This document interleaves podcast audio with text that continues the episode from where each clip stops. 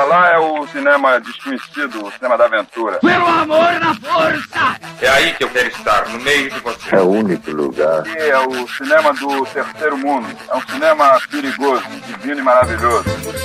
Vamos falar de cinema brasileiro! Vamos falar de cinema brasileiro?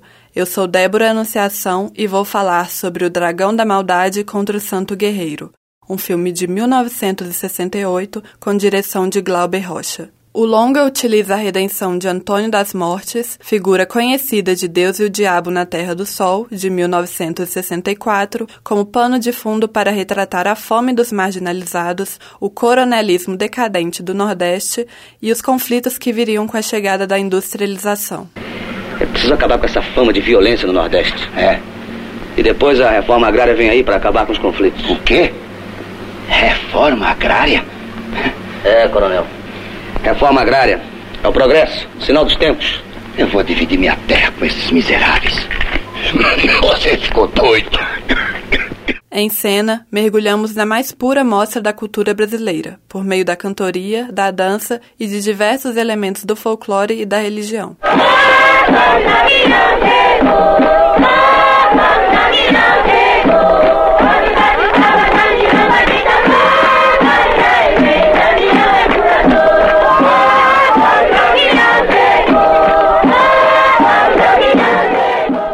Em 2015, o longa entrou para a lista da Associação Brasileira de Críticos de Cinema dos 100 melhores filmes brasileiros de todos os tempos. É difícil assistir a essa obra sem traçar paralelos com a sociedade atual, seja pela desigualdade social ou mesmo pela violência.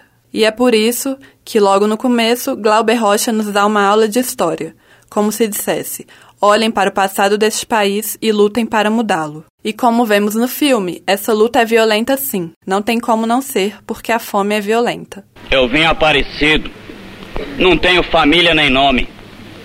Eu vim tangendo o vento para espantar os últimos dias da fome. Eu trago comigo o povo desse sertão brasileiro. E boto de novo na testa um chapéu de cangaceiro. Quero ver aparecer os homens dessa cidade. O orgulho e a riqueza do dragão da maldade. Assistir ao cinema novo é conhecer a história do seu país e compreender o seu presente, para assim mudar seu futuro.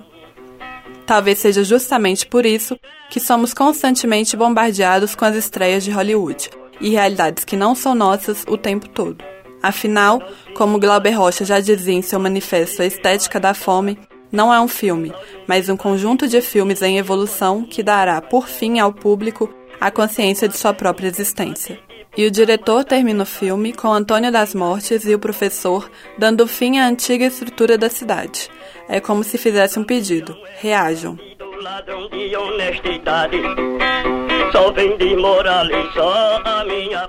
Texto e produção de Débora Anunciação procurar sala para coçar sem haver necessidade.